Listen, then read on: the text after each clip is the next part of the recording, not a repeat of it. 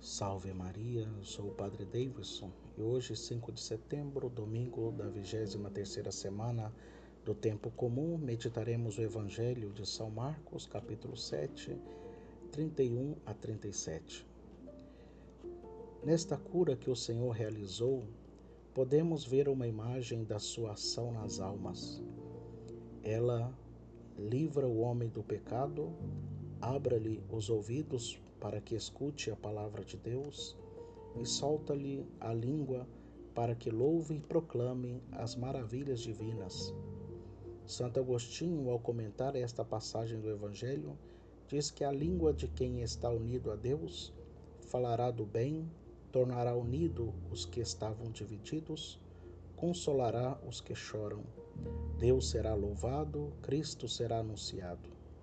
É o que nós faremos se tivermos o ouvido atento às contínuas moções do Espírito Santo e a língua preparada para falar de Deus sem respeitos humanos.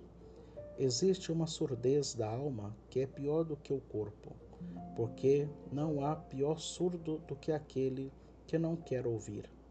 São muitos os que têm os ouvidos fechados à palavra de Deus e são também muitos os que se vão endurecendo cada vez mais ante as inúmeras chamadas da graça.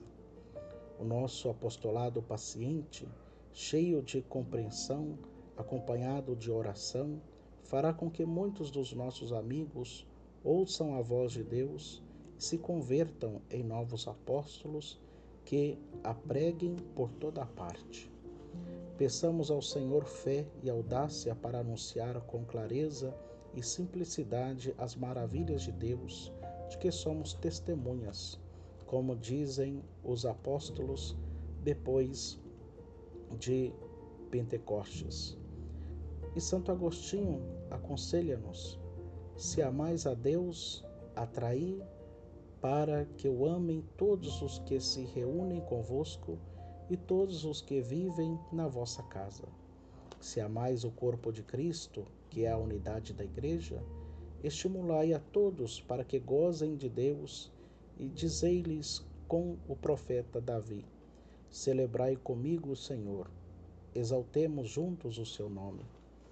Peçamos a Cristo que toque também nossos ouvidos, para que se tornem sensíveis em escutar Sua palavra nossos lábios para que se tornem entusiastas em anunciá-la a nossas, e nossas mãos para que nos tornemos generosos em testemunhá-la.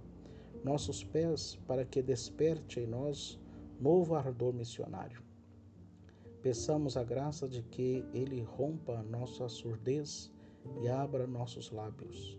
Ele se propõe suavemente no capítulo 3 do Apocalipse Eis que estou à porta e bato.